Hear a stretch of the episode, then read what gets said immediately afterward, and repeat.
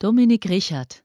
Auf einer Anhöhe kam ich durch die Ruinen des Sur une hauteur, je passais à travers les ruines du village de Vieilleville en haie.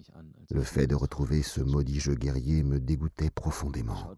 Je regardais la position française en face, et soudain je ressentis un ardent désir, être de l'autre côté. là-bas. Alors je serais sauvé.